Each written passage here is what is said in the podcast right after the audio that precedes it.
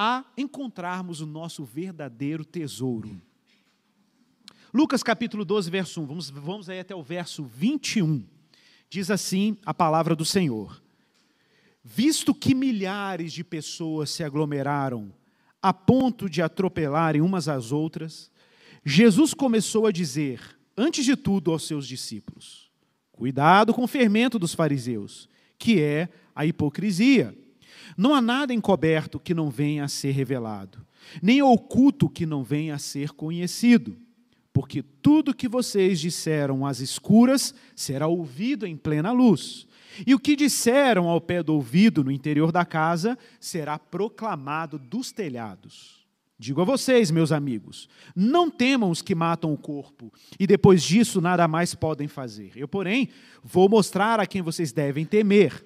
Temam aquele que, depois de matar, tem poder para lançar no inferno. Sim, digo que a esse vocês devem temer. Não se vendem cinco pardais por duas moedinhas? Entretanto, Deus não se esquece de nenhum deles. Até os cabelos da cabeça de vocês estão todos contados. Não temam, vocês valem bem mais do que muitos pardais. Digo mais a vocês: todo aquele que me confessar diante dos outros, também o filho do homem, o confessará diante dos anjos de Deus. Mas o que me negar diante de pessoas, será negado diante dos anjos de Deus. Verso 11. Quando levarem vocês às sinagogas ou à presença de governadores e autoridades, não se preocupem quanto à maneira como irão responder, e nem quanto às coisas que tiverem que falar, porque o Espírito Santo lhes ensinará, naquela mesma hora, as coisas que vocês devem dizer. Nesse ponto, um homem que estava no meio da multidão disse a Jesus: Mestre, diga meu irmão que repata comigo a herança. Mas Jesus lhe respondeu: Homem, quem me nomeou juiz ou repartidor entre vocês?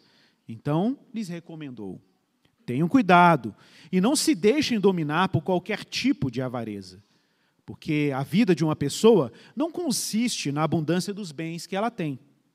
E Jesus lhes contou ainda uma parábola, dizendo: O campo de um homem rico produziu com abundância.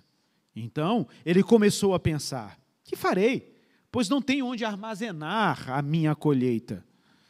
Até que disse: Já sei, vou destruir os meus celeiros, construir outros maiores, e aí armazenarei o meu produto e todos os meus bens. Então direi à minha alma: Você tem depósito, muitos bens, para muitos anos. Descanse, coma, beba e aproveite a vida. Mas Deus lhe disse: Louco! Esta noite lhe pedirão a sua alma, e o que você tem preparado, para quem será?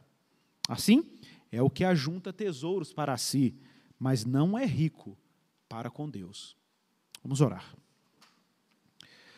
Senhor, essa é a tua palavra, a tua escritura, Senhor, tão santa. Homens santos a compuseram, inspirados por teu espírito. Ela é para nós um livro de regra, fé e prática é autoridade, Senhor. E nós assim a reconhecemos. Ó Deus, eu quero pedir, o Senhor, a tua ajuda. Ajuda para comunicar a tua palavra com coragem, com responsabilidade, com amor. Peço que o Senhor aqueça o meu coração. E aqueça também o coração dos meus irmãos, que celebramos junto a escuta, a audição da tua palavra. Mas, mais do que isso, o que desejamos é que ela penetre em nossos corações que ela encontre sede nas nossas afeições. Pai, que essa palavra nos eduque, nos instrua, nos edifique, nos oriente, enquanto marchamos em direção à tua promessa. Me ajude, Senhor, a pregar a tua palavra sem atrapalhá-la. Me ajude a falar da tua palavra com temor, ó Pai. Eu preciso da tua ajuda. É minha oração em nome de Jesus. Amém. Amém, meus irmãos. Irmãos, estamos aí, Lucas capítulo 12. Veja bem, eu fiz questão de ler o contexto dessa parábola, uma parábola curta, mas, como de costume, Jesus se vale de elementos da sua cultura ou da cultura que ele está vivendo para descrever e, e fazer analogias, comparações, ilustrações ou exemplos do seu ensinamento. Essa, na verdade, é a finalidade das parábolas. As parábolas têm como fim educar e instruir um povo simples, ah, com verdades profundas. E Jesus, mais uma vez, se vale de uma analogia agora, vejam bem, do campo dos negócios e do campo da agricultura.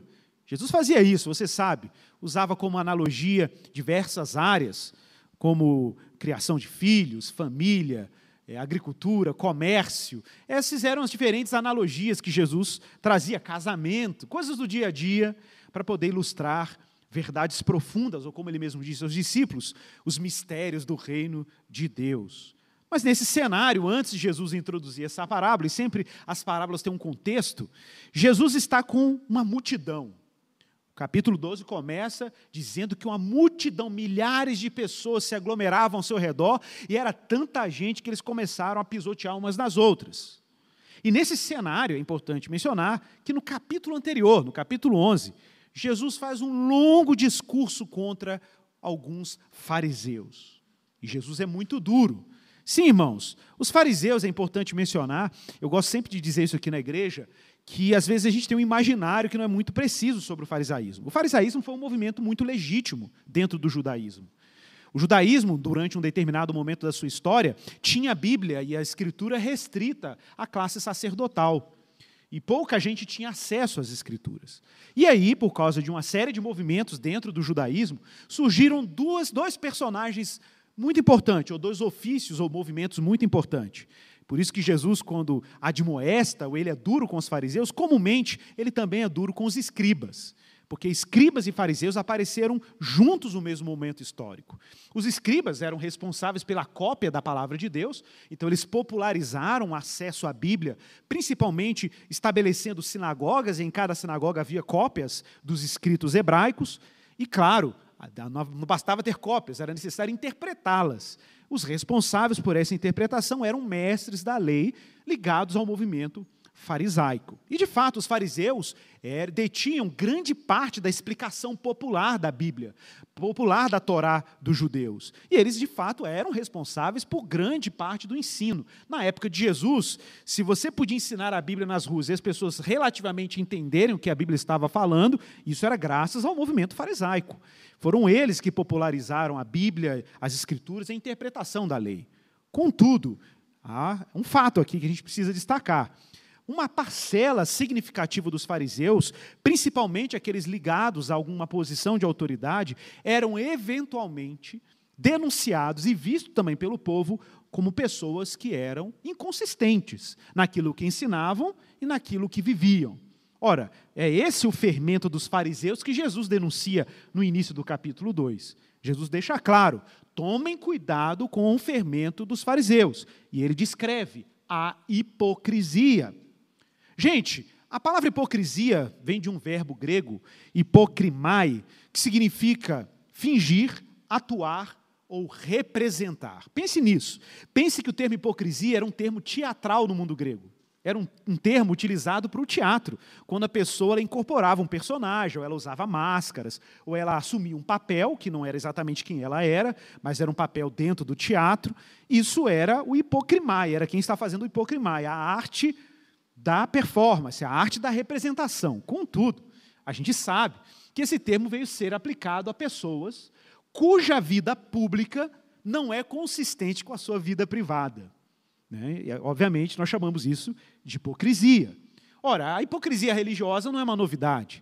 A gente tem a presença dela, obviamente, no Antigo Testamento, a presença dela também no Novo Testamento. Jesus denuncia a hipocrisia religiosa de forma muito categórica, mas também, claro, no próprio cristianismo nós tivemos eventos de hipocrisia.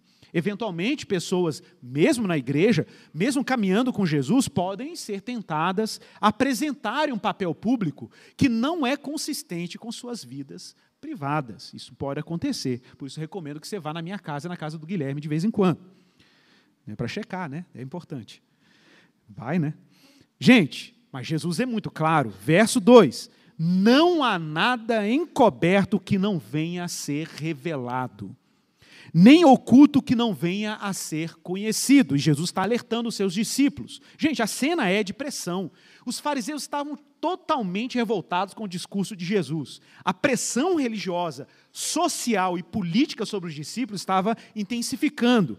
Jesus já tinha percebido uma certa fragilidade moral e de resposta por parte dos discípulos. Então Jesus se adianta e avisa: cuidado com o fermento dos fariseus, que é a hipocrisia, essa falta de integridade, de consistência entre o que você professa e o que você vive.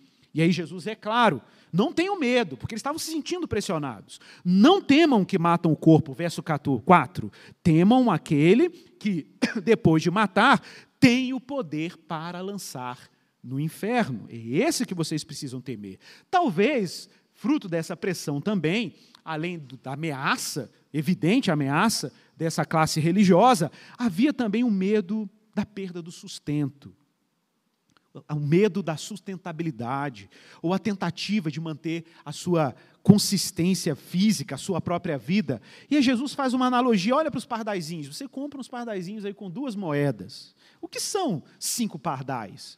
Pois então, Deus não se esquece de nenhum deles.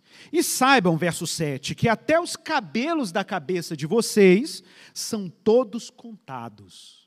E Jesus é claro: não temam, vocês valem bem mais do que muitos pardais. Bem mais do que muitos pardais. Bom, irmãos, é claro, seguir Jesus exige coragem, Seguir Jesus exige abraçar um tesouro que torne todos os outros tesouros obsoletos ou sem força, sem poder determinante sobre a nossa vida. É claro, abraçar Jesus exige também, verso 8, uma confissão pública. Cristãos devem ser corajosos em testemunhar publicamente a fé, para não caírem no fermento dos fariseus. Verso 8. Digo, porém, a vocês: todo aquele que me confessar diante dos outros, também o filho do homem o confessará diante dos anjos de Deus. Mas o que me negar diante das pessoas será negado diante dos anjos de Deus. Está claro? E aí, de repente, nesse cenário, Jesus dando uma aula para os discípulos como evitar a hipocrisia e evitar a incredulidade, me surge um homem no meio da multidão. Verso 13. Me surge um homem e esse homem diz a Jesus: Mestre, mestre, diga a meu irmão que reparta comigo a minha herança. Aparece um homem com um litígio com um irmão. Um irmão, um, um homem que traz para Jesus um problema jurídico, inclusive. E no verso 14, Jesus é claro: Homem, quem me nomeou juiz ou repartidor entre vocês? Por que ele está falando entre vocês? Porque provavelmente esse irmão que está requerindo a sua participação na herança chegou com outro irmão que está com a posse da herança. Por isso, Jesus né, disse: Quem me colocou como juiz entre vocês? Irmãos, já falei sobre isso aqui na igreja, sobre a tradição judaica e a lei da primogenitura. Tradicionalmente, quem recebia a herança do pai falecido era o primogênito, o irmão mais velho. Claro que os outros filhos tinham direito à herança. No entanto, ficava a encargo do filho mais velho, depois que o pai falecesse, a distribuição desse recurso. E claro, se esperava do pai, se esperava, o pai esperava isso do filho, algum tipo de responsabilidade moral, algum tipo de responsabilidade no cuidado e na distribuição desses recursos. Mas aqui nós temos um caso clássico. Chega um irmão, provavelmente mais novo, reclamando que o irmão mais velho não estava repartindo a herança direito, não. E Jesus já deixa claro: olha, para começar, eu não sou juiz de ninguém, mas eu quero dar uma recomendação. Verso 15. Olha a recomendação de Jesus: tenham cuidado, não se deixem dominar por qualquer tipo de avareza. Em outras versões, por qualquer tipo de cobiça. A palavra grega aqui no original equivale mais ou menos aos dois termos. Porque a vida de uma pessoa, olha que frase importante de Jesus. Porque a vida de uma pessoa não consiste, ela não se constitui, não, não é determinada na abundância dos bens que ela tem. Atenção. Não é a abundância dos bens que ela tem que a determina. Essa é a linguagem de Jesus. E claro, eu quero deixar bem descrito isso aqui antes da gente continuar, né? É que o tom de Jesus é vigiem, guardem o coração. Por quê? Porque a avareza domina. A linguagem é militar, viu, gente? A linguagem aqui é bélica. É, fique em guarda, fique em posição. Tem um inimigo à, à espreita, tem um adversário se aproximando. E que adversário é esse? A cobiça, a avareza. Ele é um inimigo de fato. Contudo, Jesus então expande aquilo que ele está defendendo nessa frase. Como ele faz isso? Obviamente, com uma parábola. E aí nós entramos na parábola de um rico que era tolo. Vejam só que interessante aí a descrição da parábola no verso 16 e 17, o início dela. E Jesus lhes contou ainda uma parábola dizendo, para resolver esse litígio, na verdade não era o litígio, Jesus queria mais profundo. Jesus estava atacando a avareza e a cobiça do irmão mais velho. E ele diz assim: O campo de um homem rico produziu com abundância. Então, ele começou a pensar: que farei? Pois não tenho onde armazenar a minha colheita. Para começar essa parábola, o que é curioso aqui? Gente, esse homem já era rico, ok? É o que está no texto aí. O homem era rico. Olha, se ele era rico, significa que ele tinha bens, ele tinha patrimônio, ele já tinha riqueza. E não bastava ele ser muito rico, a terra está abundante. Simplesmente a plantação dele está produzindo a, a, aos montes. É, Deus, de alguma forma, abençoou esse homem. Esse homem está tendo uma colheita muito promissora. Mas aí ele tem um problema. Qual o problema? Porque ele é muito abençoado. O problema dele é que ele é muito agraciado. Ele tem um problema agora para lidar com tanta bênção chegando na vida dele. Verso 17. Então ele começou a pensar: o que, que eu vou fazer agora? É interessante, né? Porque a gente poderia pensar, não, mas o recurso resolve o problema. Não, o problema dele é como lidar com o recurso. Tipo assim, é como se você tivesse muita, muita nota de 100 reais para administrar, entendeu? E aí você pergunta, então o que, que eu vou fazer? Pois eu não tenho onde armazenar a minha colheita. É engraçado, né? Quando o que parece ser a solução para o problema vira um problema. Isso acontece às vezes, né? Então ele começou a pensar, o que, que eu vou fazer? Gente, repito, o homem já era rico, ok? Mas ele pensa numa lógica muito específica.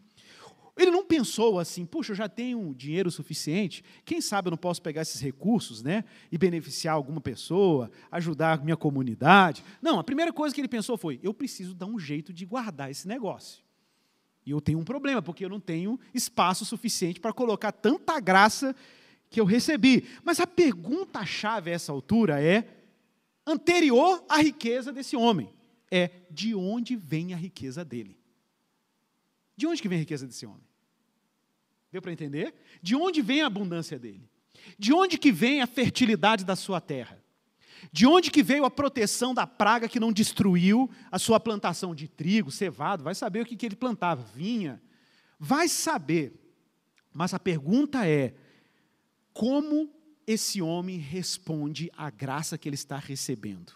Porque existe uma graça aqui, concorda? Existe um fluxo generoso da graça de Deus sobre a casa desse homem, sobre a sua terra, sobre a sua plantação.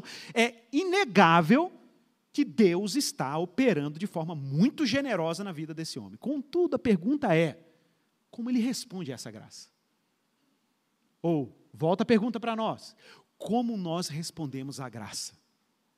Como nós respondemos à generosidade de Deus? Porque você sabe, da parte de Deus, nós já estamos vendo isso aqui muito nessa série. Da parte de Deus, nós sabemos como ele opera. Deus não opera pela falta. Deus não opera pela lógica da escassez. Deus não opera pela lógica da carência. Deus não opera pela lógica da retenção. Deus não opera pela lógica do estoque. Deus opera pela lógica de um fluxo contínuo, perene da sua graça. Deus é uma fonte inesgotável de abundância, perene, perene. E ele desenhou o mundo desenhou a realidade, o mundo como nós o conhecemos, pela mesma lógica. Pela mesma lógica. Você só está respirando agora, porque existe uma série de processos orgânicos acontecendo nesse planeta, desenhados pela graça e pela mão generosa de Deus, que permitem você ter oxigênio no mundo. Porque até que nos prova o contrário, nós não temos máquinas que produzem oxigênio nessa quantidade. Então alguém está produzindo isso para você respirar. E quem está produzindo isso? Deus está produzindo isso. A graça de Deus está sustentando tudo isso. É Ele, Deus, ou Deus abundante, que mantém o seu mundo funcionando dessa maneira. E aí, a solução para o problema do homem rico. Verso 18. Qual é a lógica que opera na consciência dele? Já sei, eureka, tive uma ideia. Qual foi a ideia dele? Vou destruir esses celeiros e vou construir outros maiores. E aí armazenarei todo o meu produto e todos os meus bens. Gente, veja que interessante. Como é que ele funciona? Ele funciona assim. Já sei, o meu problema é reter a graça. Tem muita graça agora. Então eu já sei o que eu vou fazer. Eu vou aumentar minha capacidade de reter a graça. Vou aumentar a minha capacidade de ser avarento. Eu já sou, mas eu quero melhorar. Eu quero virar um avarento 2.0. Você entendeu? Então ele quer expandir a capacidade de ser avarento. É isso que ele está fazendo. Ele está expandindo a capacidade não é de distribuir, não é de dar, não é de doar, é de reter. Ele tem que ser mais eficiente na capacidade de ser avarento.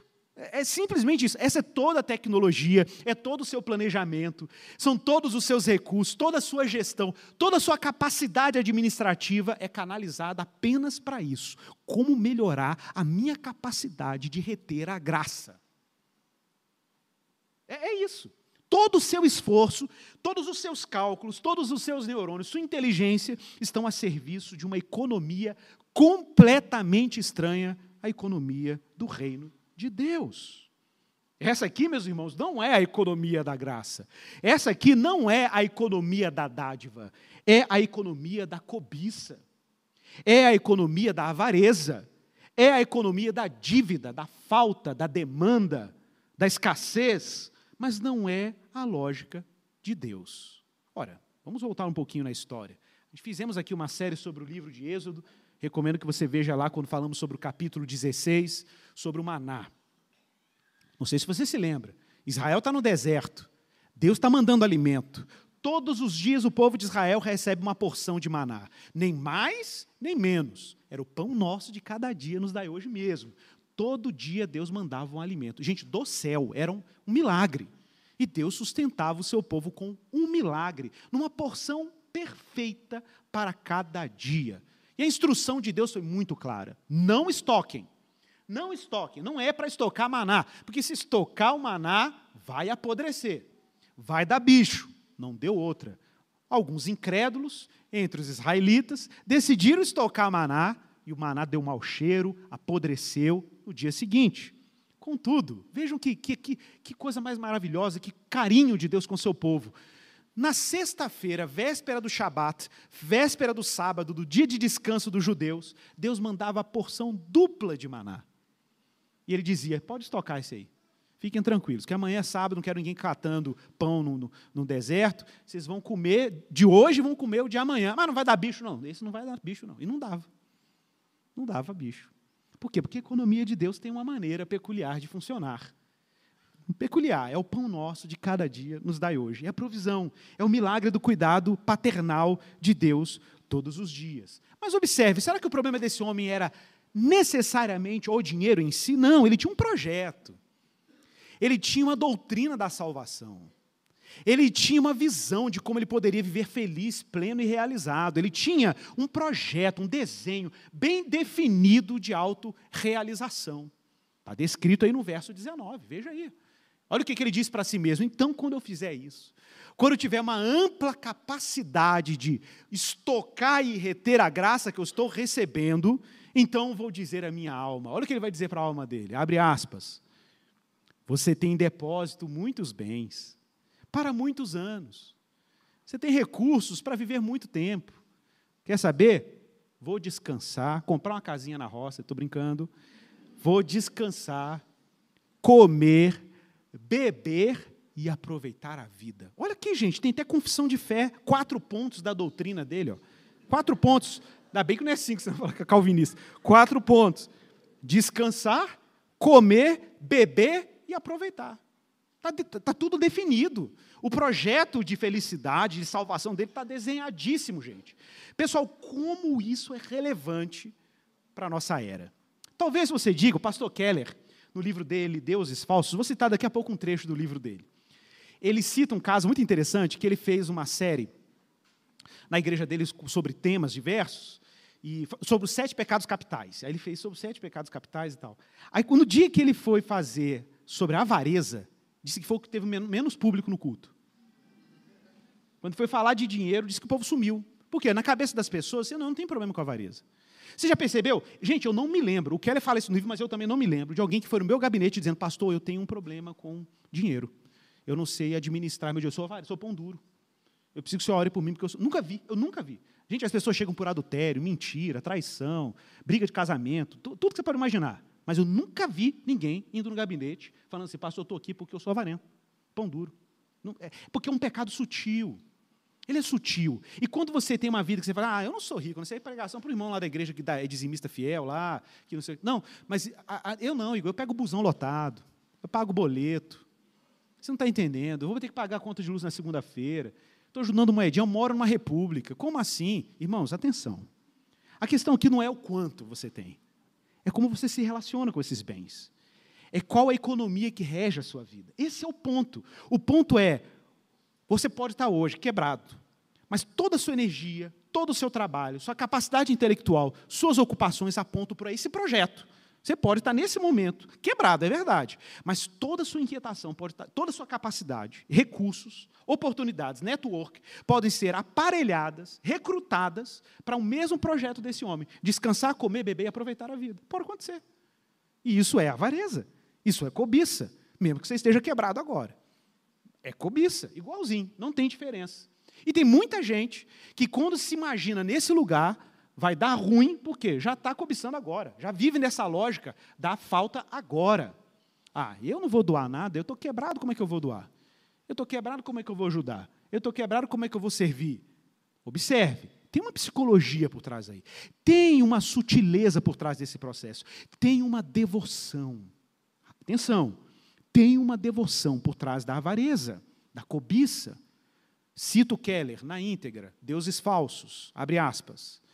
De acordo com a Bíblia, os idólatras fazem três coisas com os ídolos. Presta atenção. Amam-nos, confiam neles e lhes obedecem. Checa aí, meu irmão, checa. Ama, confia e obedece. Como é sua relação com trabalho, dinheiro, poder, influência, reconhecimento, capacidades, porque isso tudo é, tudo isso aqui é capital, tá, gente? Tudo isso aqui é riqueza, é recurso. Como é que é a sua relação? Você ama?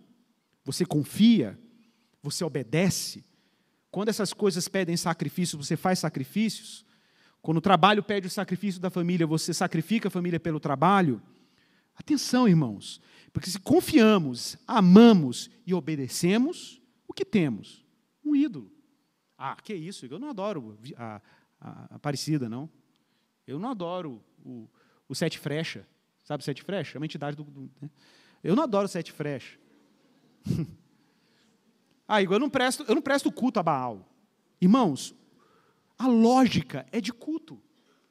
Tem gente que se relaciona com dinheiro, tem liturgia, tem rito, tem Bíblia, tem narrativa, tem, tem os seus heróis, tem os seus mártires. É, já percebeu nisso? Tem seus mártires, tem os seus pastores, seus sacerdotes, seus modelos. Religião, gente, isso é uma outra religião. Amam, confiam e obedecem. Abre aspas. Keller continua: amantes dos dinheiros são aqueles que sonham acordados e fantasiam sobre novas formas de ganhar dinheiro, novos bens para comprar e olham com inveja para aqueles que têm mais do que eles. Os que confiam no dinheiro sentem que têm o controle de suas vidas, estão seguros por causa das riquezas. Olha, se você continua acompanhando o Evangelho de Lucas naturalmente, nós estamos no capítulo 12, mas se você navega naturalmente até o capítulo 16, mais para frente, Jesus vai tocar nesse assunto de novo. Ele vai dizer o seguinte: nenhum servo pode servir a dois senhores, não tem jeito. Ou porque você vai odiar um e amar o outro, ou vai se dedicar a um e desprezar o outro. Vocês não podem servir a Deus e a riqueza. Não podem servir a Deus e a mamon. Os fariseus, que eram avarentos, ouvindo isto, zombavam de Jesus. Acontece. Eu contava uma história aqui, né? Que eu trabalhei quando eu cheguei em Belo Horizonte em 2000, vindo do Rio, né? Eu fui trabalhar como técnico de informática num laboratório de informática. A Juliana lembra dessa história e eu ganhava 10 reais por cada computador montado. E eu montava o computador, é, corria, né? Montando os K62500. Newton vai lembrar do K62500. E aí montava aqueles gabinetes serrilhados, cortava a mão naqueles gabinetes, era uma luta danada. E meu patrão, que dizia crente, ele tinha uma, um problema de caráter, na minha opinião. Ele emitia nota fiscal fria. E aí eu fiquei muito chateado quando descobri isso, né? E aí eu fui e falei para ele, ô, ô moço, é, irmão, você está emitindo nota fria. E você sabe que isso é pecado, né? Ele, não, não sei o quê, você sabe como é que é, tem que fazer isso, senão as empresas quebram, como é aquelas justificativas todas, né? E eu falei, pois é, mas isso está errado, cara. Você não pode fazer isso, não. Você é cristão. Isso é o testemunho. E como é que fica as coisas aí, Deus? E como é que se lida com isso? Ele, não, cara.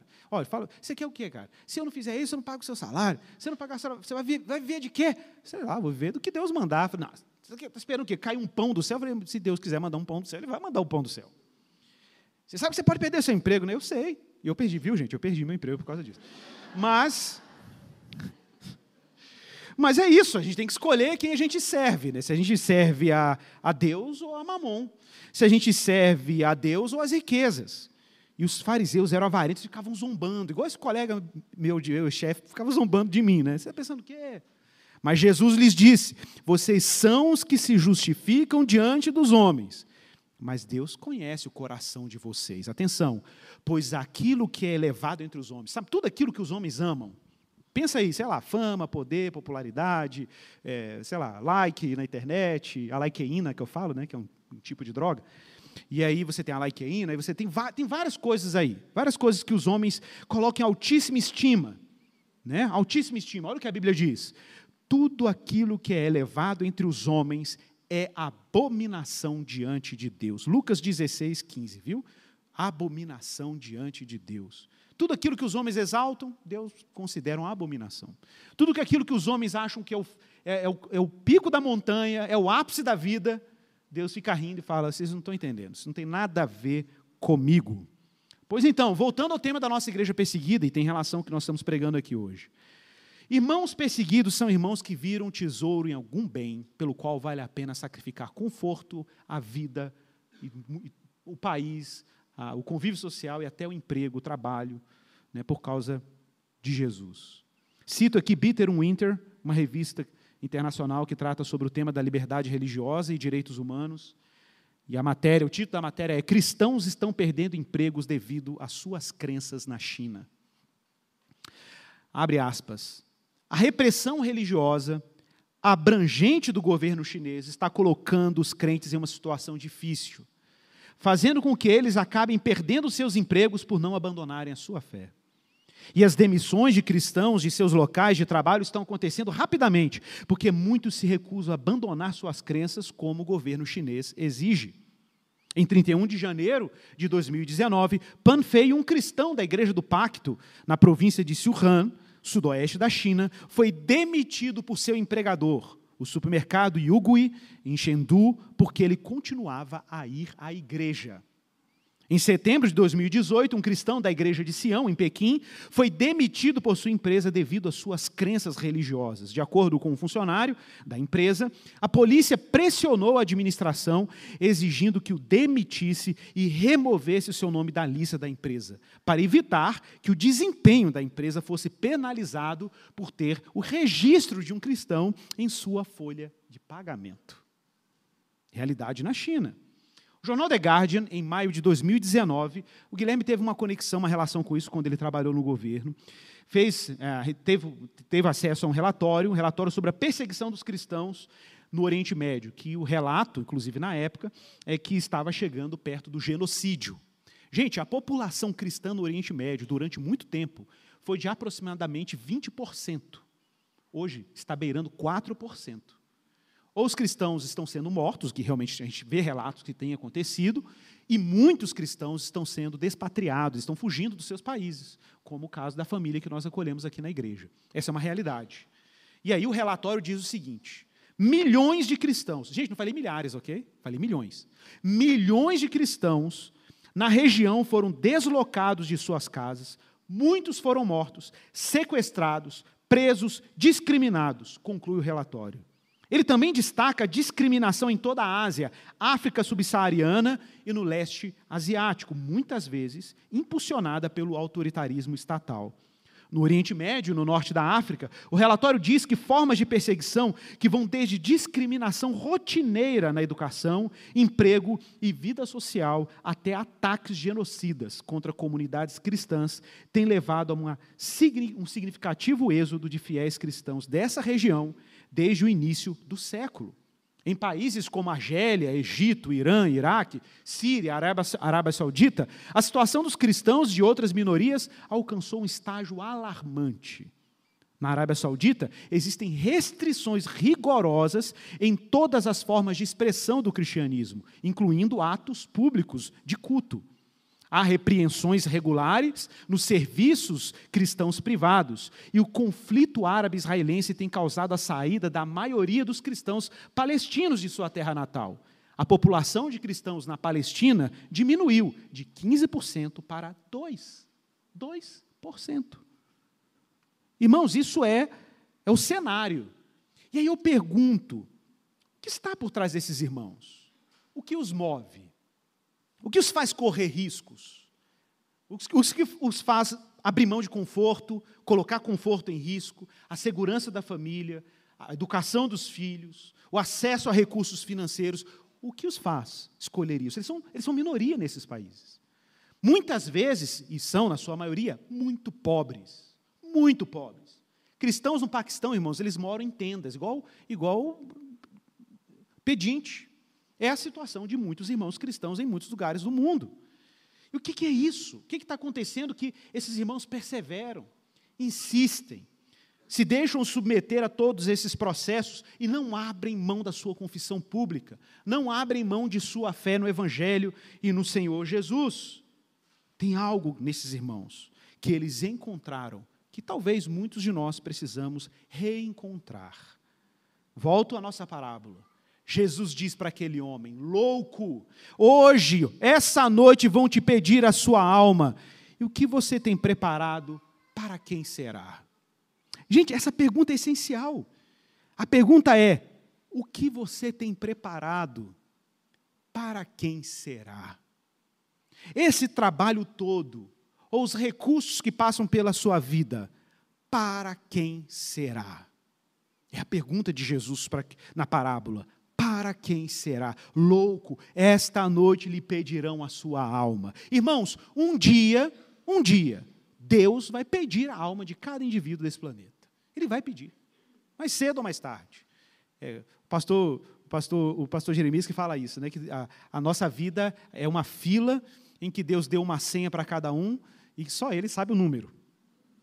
Então, daqui a pouco, ele vai pedir a senha, vai, vai gritar o seu número aí: 1234. Você não sabe, tá? Mas é, é o seu número. Ou, na verdade, o seu 1335, vem depois. Mas, de qualquer forma, Jesus anda, Deus anda listando aqueles que ele vai requerer. Ele vai pedir a nossa alma. E aí? Como será isso? Como será o relatório daquilo que nós fizemos com a dádiva da vida, com o milagre da existência, com os recursos que Ele mandou, com o sustento que Ele nos deu, com os bens que ele nos entregou, o que diremos diante do doador da vida? Agora, esse louco que Jesus descreve como louco, ele está investindo toda a sua energia e trabalho para reter o maior número possível de recursos, graça e bens para garantir a si mesmo. E o que você tem preparado? Para quem será? Irmãos, uma pergunta que nós temos que fazer é: o que eu faço com a multiforme graça que Deus me entregou? O que eu faço com os dons, com as competências, com as habilidades, com o conhecimento, com a formação que eu recebi do Senhor? Para quem será? Será para um projeto de salvação baseado em desespero, baseado numa lógica de retenção, de escassez, de carência? Ou será baseado na lógica da abundância? Eu citava hoje de manhã uma analogia de um irmão que eu fiz no gabinete, eu achei maravilhosa essa analogia. E esse irmão casou, né, no seu casamento, ele dizia o seguinte: Pastor, eu demorei para aprender, mas eu aprendi que eu não sou uma torneira, eu sou uma mangueira. Eu adorei essa analogia. Falei, me explica mais, eu quero entender essa analogia. Pastor, eu não sou a fonte. O amor que a minha esposa precisa, eu não tenho para dar para ela. Sabe por quê? Porque eu só sou carência. Eu só tenho demandas. Eu quero que ela me sirva o tempo inteiro. Eu quero que ela faça as coisas para mim o tempo inteiro, que ela me satisfaça o tempo inteiro. Isso é coisa de gente que não é fonte. É gente que é um poço sem fundo. É um poço sem fundo. Então, eu fiquei me perguntando: como é que eu posso servir a minha esposa? Como é que eu posso servir os meus filhos? Como é que eu vou cumprir o mandamento de amar o próximo se o tempo inteiro eu estou entretido com a minha carência e com as minhas demandas? É claro que você não. Gente, você vai ouvir o mandamento de amar o próximo e vai falar assim: isso é loucura, não vou dar conta de fazer isso, não. É óbvio que não. Óbvio que não. Por isso que existe um negócio chamado graça. Por isso que existe um negócio chamado Jesus, que é a fonte de onde jorram toda a graça necessária para você, não como torneira, mas como mangueira, se torne um canal dessa graça e distribua essa graça no jardim que Deus determinar. Vocês estão me acompanhando? Então, onde que está a riqueza do cristão? Não está na sua capacidade de reter a graça, mas na sua capacidade de, distribuí-la. O que faz um cristão próspero não é a capacidade que ele tem de acumular bens, mas a capacidade que ele tem de distribuir bens. Esse é o fluxo que respeita a lógica do reino de Deus. Irmãos, vamos pensar juntos. Se a gente sair desse mundo que nós inventamos, isso aqui é um mundo que nós inventamos, comércio, trocas comerciais, negociação, tem o seu valor, tem os seus méritos, seus deméritos, sua justiça, suas injustiças, tem um monte de problema nisso também, tem um monte de vantagem nisso também. Mas sai dessa lógica e entre para uma outra lógica, vai para um jardim, vai para uma floresta, vai lá, entra no mundo de Deus, entra no mundo de Deus, na criação de Deus, e veja como a economia lá acontece. Como é que a economia lá acontece? É uma abelha polinizando uma flor, mas ela em troca recebe o mel. É, é um fluxo das bactérias na raiz de uma planta, fornecendo determinados tipos de nutrientes específicos para aquele tipo de planta. É um, um, um, animal que se achava que era um parasita, mas ele acelera processos de decomposição, torna a terra mais fértil. E quando você vai vendo, a criação de Deus é uma cadeia, é uma rede. Você olha para a fotossíntese, o sol, processos metabólicos na planta, faz gerar o açúcar, a seiva bruta vira cera, a seiva mais né, sofisticada, e aquela seiva elaborada vai adocicar a sua banana. Eu, eu fico pensando nessas coisas, eu falei, gente, que coisa maravilhosa. O que é o reino de Deus? O reino de Deus funciona como? Como que o mundo de Deus funciona? É dar e receber o tempo inteiro. É fluxo de graça e serviço o tempo inteiro. É Deus distribuindo bens e gente recebendo bens o tempo inteiro. E é isso que mantém a gente funcionando, porque a gente é uma mangueira. E a graça só passa. Só passa. Mas quando a graça passa, você também recebe. Não foi isso que Jesus falou? Quem crê em mim, como diz as Escrituras, o seu interior. Não é isso? Fluirão rios de águas vivas. O que, que você precisa ser? Uma mangueira ligada na torneira. Só isso. Uma mangueira ligada na fonte. Para distribuir as graças e os dons que você, por si mesmo, não tem qualquer capacidade de fazer. Olha Paulo, 1 Coríntios 15. É claro que esse homem rico, gente, que está retendo a graça, é um homem desesperado. Não sei se você percebeu. Ele é um homem desesperado, mas ele é muito rico. É desesperado. A maneira como lida com os recursos de alguém que está olhando para o tempo, está vendo o tempo se esgotar, a alma dele vai ser pedida, ele está tentando tirar o máximo proveito de cada minuto da sua vida. Por quê? Porque a vida para ele não tem horizonte. Ele não tem horizonte de eternidade, não tem horizonte transcendente, não tem, não tem, não tem nada além daquilo que ele tem, que é a sua própria vida. É claro que isso tem a ver com a lógica de como ele lida com o dinheiro. O que a resposta é: quem está abençoando a plantação desse homem? É Deus que está abençoando. Como ele deveria gerenciar a graça que ele recebe? Essa é a pergunta. Trocando o paradigma, mudando o paradigma. Em vez do paradigma de reter, dar. Em vez do paradigma da dívida, da dádiva. Em vez do paradigma da avareza, da generosidade. Trocar o modelo mental, mudar a visão de mundo. Olha o que Paulo vai dizer. Abra comigo sua Bíblia. 1 Coríntios 15, verso 30. Quem não se lembra, 1 Coríntios 15, o maior capítulo de Paulo sobre ressurreição. 58 versículos. Paulo falando só sobre como você vai ficar na eternidade, o seu corpo, as suas condições, como é que é essa coisa do corpo ressuscitado. Esse é o tema, ok? Do capítulo 15 de 1 Coríntios. E aí Paulo está tentando refutar gente dentro da igreja, gente louca, questionando a ressurreição. Gente questionando a ressurreição. E Paulo está dizendo, você está doido. Tipo assim, isso aqui só existe por causa disso. Esse negócio aqui chamado igreja só faz sentido porque Jesus ressuscitou. Porque se ele não ressuscitou, gente, não faz sentido. E aí Paulo levanta o seguinte argumento, verso 30, 1 Coríntios 15, 30. porque também nós nos expomos a perigos toda hora. Paulo está dizendo assim: por que vocês acham que eu me coloco em perigo toda hora? Por abnegação? Talvez alguém diria assim, né? Ah, Paulo faz isso porque ele é abnegado. Paulo faz isso porque ele não tem mais nenhuma cobiça na sua vida, não tem mais nenhuma ambição na sua vida. É por isso que ele se coloca em perigo. Não, irmãos, vocês vão entender. Não é por isso que Paulo se coloca em Paulo se coloca em perigo porque ele tem razões para se colocar em perigo. E tem bons motivos para se colocar em perigo.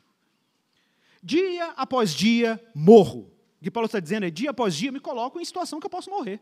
Todos os dias, gente, Paulo está correndo o risco de morrer. Ok? Todos os dias. E eu afirmo isso, irmãos, irmãos, pelo orgulho que eu tenho de vocês em Jesus Cristo, o nosso Senhor, se como homem lutei em Éfeso contra feras, qual foi o meu proveito? Do que, que valeu tudo aquilo? Do que, que valeu eu ter lutado contra feras lá em Éfeso? Se os mortos não ressuscitam, não vale nada. Se os mortos não ressuscitam, Paulo responde, a mesma lógica do homem rico lá, ó, comamos, bebamos, porque amanhã morreremos. Acabou. É isso. Viu, meu irmão? Irmãos, atenção. Se Jesus não ressuscitou, se Cristo não venceu a morte, se a cova do Filho de Deus não está vazia, gente, sai daqui e, como diz minha mãe que está aqui hoje, pernambucana, enche o seu bucho de picanha. Come picanha até cansar. Como diz lá no, livro de Provérbios, até sair gordura pelos olhos. Ok? Come, mas come, come, bebe o melhor vinho, gasta dinheiro à vontade, vai se regalar da vida, faça muito sexo, ok? Use muita cocaína para dar conta. E é isso, vai, vai, vai lá. E você vai ter alto desempenho no seu ambiente de trabalho, todo mundo vai te aplaudir, te reconhecer. Eu sei que você vai chegar chapado lá, mas vai chegar. E aí vai todo mundo achar lindo, você vai postar no Instagram, vai botar lá na academia, tá pago, saradão, pá, eu sei que estou ligado. Né? E, e, aí você vai viver essa cultura narcisista, superficial, e vai achar que você está sendo o cara mais feliz do mundo, e lindo do mundo, e linda do mundo. E, vai, e é isso aí, gente, segue essa vida mesmo. Porque ele não ressuscitou, e é isso que você tem que fazer. Agora, agora, atenção se Jesus de Nazaré saiu daquela cova, se aquela tumba está vazia, se aquele negócio ali em Jerusalém aconteceu de verdade, e se ele apareceu, como diz a Bíblia, para mais de 400 testemunhas durante 40 dias, se Jesus apareceu para os seus discípulos, para um monte de gente dizendo, apareceu vivo e todo mundo viu, botou a mão nele, como diz o apóstolo João, nós apalpamos o verbo da vida. Ah, meus irmãos, se isso é verdade, você está simplesmente no melhor lugar que você poderia estar em toda a sua vida. Não tem outro lugar. Não tem outro lugar. Não tem outro lugar. Senão esse lugar. O lugar de estar junto com Jesus, em união com Ele, vivendo para a glória dele. Por isso Paulo está dizendo: eu não fui lutar contra as feras porque eu sou um bobinho abnegado, não. Eu só fiz isso porque eu sei da realidade da vitória de Jesus sobre a morte. Então Paulo mudou a chave do desespero para a esperança, da angústia para a gratidão, da avareza para a generosidade. Paulo está entregando a sua vida, deixando ela ser consumida, porque Paulo sabe que agora ele está caminhando para um destino que é igual ao de Jesus que se morrermos com ele na semelhança da sua morte, também o seremos na semelhança da sua ressurreição. E aí, Jesus encerra a parábola no verso 21, dizendo: Assim é o que ajunta tesouros para si mesmo, mas não é rico para com Deus. Irmãos, eu quero te ofertar hoje aqui uma teologia da prosperidade. Olha que coisa legal. A igreja da esperança prega a teologia da prosperidade. Irmãos, Jesus está te chamando a ser rico para com Ele. Para com Ele. Rico para com Jesus. E ser rico para com Deus, meus irmãos, exige a gente abrir mão dessa lógica do desespero baseado na falta de horizonte da ressurreição. Esse desespero que retém. Agora, meus irmãos, você vai pegar recursos, talentos, habilidades, diplomas, conhecimento e colocar tudo a serviço do Cristo ressuscitado colocar tudo isso a serviço da glória de Deus. Ser um canal perene, contínuo. Enquanto você está conectado com Jesus, Jesus está distribuindo graça por você. Qual é a pergunta? O que, eu tenho que fazer? Não, não, isso é pergunta de gente ansiosa e desesperada. A pergunta não é o que, eu tenho que fazer, é em quem você quer estar conectado. Quem que você vai amar? Quem é o seu tesouro? Lucas, capítulo 12, o mesmo fluxo da parábola, gente. No mesmo fluxo, Jesus vai tocar nesse assunto de novo. Verso 32 ao verso 34. Não tenha medo ó pequenino rebanho. porque o Pai de vocês se agradou em dar-lhe o seu reino. Vendam os seus bens, deem esmola, façam para vocês mesmos bolsas que não desgastem, tesouro inesgotável nos céus, onde ladrão não chega nem traça corrói, porque onde estiver o teu tesouro, aí também estará o teu coração. Qual é o seu tesouro? O seu bem precioso aquilo que o seu coração se devota. A pergunta é bem evidente. Eu queria encerrar lendo um trecho de 1 Timóteo, capítulo 6. Essa eu peço que vocês abram a Bíblia. Capítulo 6, do verso 6 ao verso 11. Essa é a nossa teologia da prosperidade. Pega esse texto, um dia, se você tiver essa oportunidade, senta com o bispo Macedo. Fala assim, bispão, chega aqui, vamos, vamos ler juntos aqui comigo. Chama o Kenneth Reagan, já morreu, né? Não tem mais jeito. Pega o pessoal da palavra da fé, fala assim, vamos ler junto esse texto. Pega aí o R.S. Soares, vamos ler junto. Só isso, só peço para ele ler junto com você. O pessoal aí do coach, da palavra coach, que você foi chamado para ser cabeça, não ser cauda, pede para ler, pede para ler. O pare de sofrer, né? 1 Timóteo 6, do verso 6 ao verso 11. Escute, escute. De fato, grande fonte de lucro, grande fonte de lucro, é a piedade com o contentamento. Porque nada trouxemos para o mundo, nem coisa alguma podemos levar dele. Tendo sustento e com que nos vestir, estejamos contentes. Mas os que querem ficar ricos, caem em tentação, em armadilhas e em muitos desejos insensatos e nocivos que levam as pessoas a se afundar na ruína e na perdição. Porque o amor ao dinheiro é a raiz de todos os males. E alguns nessa cobiça se desviaram da fé e atormentaram a si mesmos com muitas dores. Mas você, homem de Deus, Paulo falando para Timóteo, você, homem de Deus, fuja de tudo isto Infelizmente, isso tem que ser dito para muitos pastores hoje em dia. Fuja de tudo isso. Siga a justiça, a piedade, a fé, o amor, a perseverança e a mansidão. Amém, meus irmãos? Essa é a palavra de Deus para você. É a prosperidade para você hoje. Se agarre a bens duráveis, eternos, incorruptíveis. É esse o investimento que temos que fazer no Senhor. Vamos orar ao Senhor. Prepare-se para a ceia, prepare-se para partir do pão. Hoje nós vamos partir o pão junto com os nossos irmãos que sofrem. Hoje nós vamos partir o pão confessando o credo apostólico. Eu creio na comunhão dos santos. Nós estamos em comunhão com todos os irmãos que sofrem no mundo. Irmãos que estão privados de segurança, de recursos, de bens, de emprego, de culto, lugar de culto, que tem que fazer culto falando baixinho, lendo a Bíblia baixinho para ninguém ouvir Hoje nós vamos partir o pão junto com esses irmãos. Nós estamos aqui, eles estão lá, mas nós somos um só corpo, um só espírito. Pai, obrigado pela tua palavra. Prepara o nosso coração para o partir do pão. Prepara o nosso espírito, Senhor, a nossa consciência para adorarmos o teu nome, Pai, e partirmos esse pão em comunidade. Como um povo que se encontra satisfeito, um povo que se encontra na fonte um povo que distribui porque recebe a abundância de Deus. Um povo que conectou o circuito da sua vida com a vida de Deus, com a lógica do reino de Deus.